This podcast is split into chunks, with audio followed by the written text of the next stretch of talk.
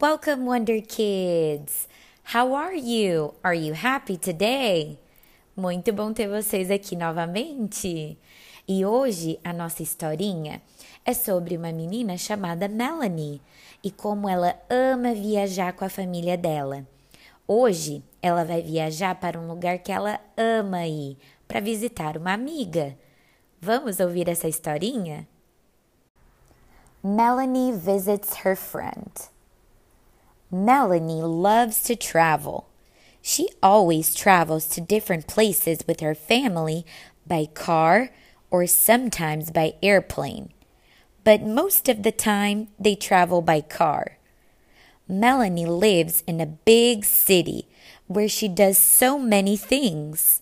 She goes to school, she goes to her friend's house, she goes to church with her family, and of course, she plays outside and in parks when it's a good day outside.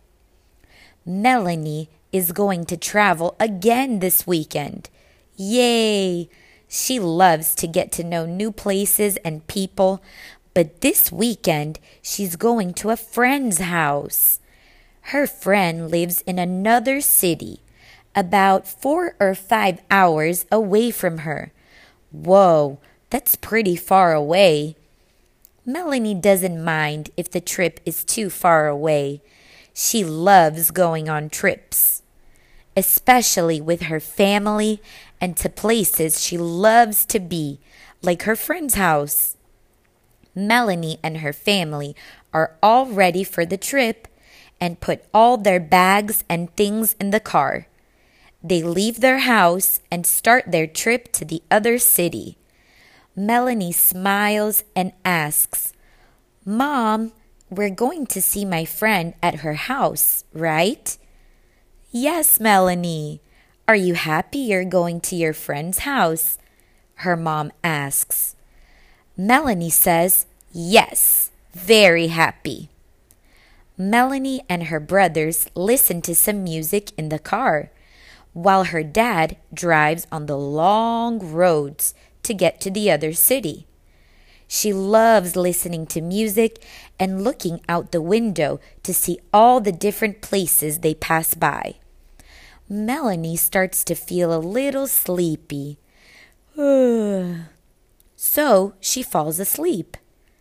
When Melanie wakes up, look, they arrived at her friend's house. Yay! Wow, that was so fast she thinks to herself. Melanie and her family get out of the car and stretch a little. Ugh. That was a long trip, but they finally arrived. Melanie's friend goes down the steps and meets her and her family at the car. Hi, Mel, her friend says. I've missed you so much. How are you? Are you happy you're here? Melanie nods yes to her friend and gives her a big hug and kiss. Melanie is always happy to see her friends, especially her friends from other cities. She's so happy she's here and happy to spend the weekend doing different things with the people she loves. This is just the start of a great weekend.